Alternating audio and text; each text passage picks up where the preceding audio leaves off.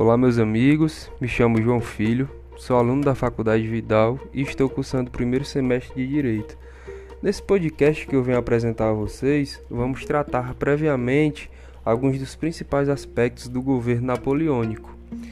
Esse governo que teve início após a Revolução Francesa, lá quando os gerundinhos tomaram o poder do governo francês e começaram a de fato fortalecer seu exército, começaram a investir e através de Napoleão, o exército usa desses recursos para reivindicar o poder.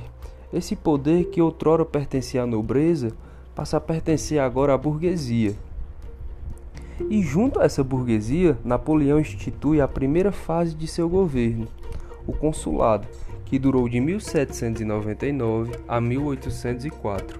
Esse governo do consulado possuía características republicanas o poder executivo era constituído por três cônsules, sendo Napoleão o primeiro, a quem pertencia maior força e poder.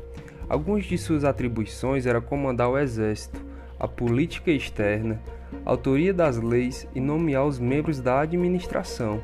No entanto, no período napoleônico, surgiram muitas instituições importantes, como o Senado, Tribunal, Corpo Legislativo e o Conselho do Estado. Durante o governo do consulado, Napoleão alcançou vários feitos, como criar o Banco da França em 1800. Controlando a emissão de moedas, ele consegue reduzir a inflação e fortalecer o comércio. Ele também estabeleceu o Código Civil Napoleônico, o que é sem dúvida um de seus maiores feitos, abrindo as portas para o direito moderno. Esse código instituía, por exemplo, o fim dos encargos feudais, a liberdade religiosa, tornando assim o Estado laico. O Código também abordava interesses da burguesia, como o casamento civil separado do casamento religioso, o respeito pela propriedade privada, o direito à liberdade e a igualdade de todos perante a lei.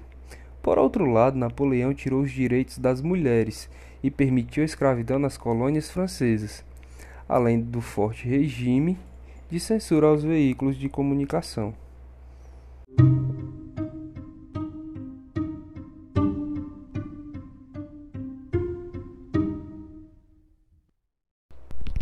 Após todas as dificuldades e conflitos da Revolução Francesa, as conquistas do novo governo traziam esperança para o povo. Foi assim que Napoleão, com o apoio da elite, ganhou a promoção de cônsul vitalício, podendo escolher seu sucessor. Foi então que, por meio de um plebiscito em 1804, com a aprovação de 60% do povo, o regime monárquico é reinstaurado de forma definitiva na França.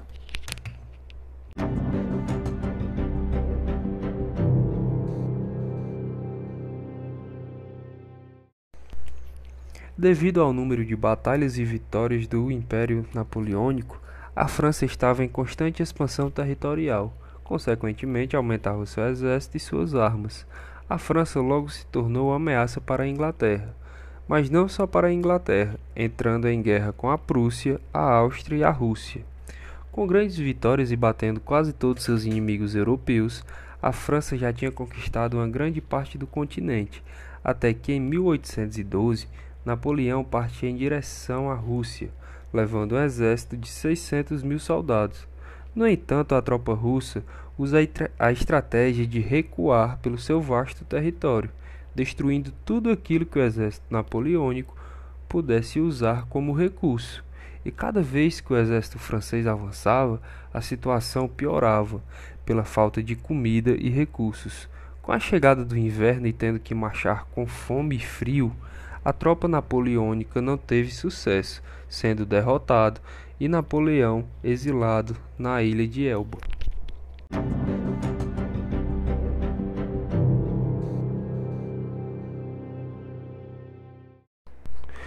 Mas posteriormente Napoleão conseguiu retornar à França e restituir o seu império, porém já não tinha os mesmos recursos, e depois de 100 dias de governo, Napoleão foi derrotado pelos ingleses e novamente exilado. Agora em uma ilha no meio do Atlântico chamada Santa Helena, onde viveu até o dia de sua morte.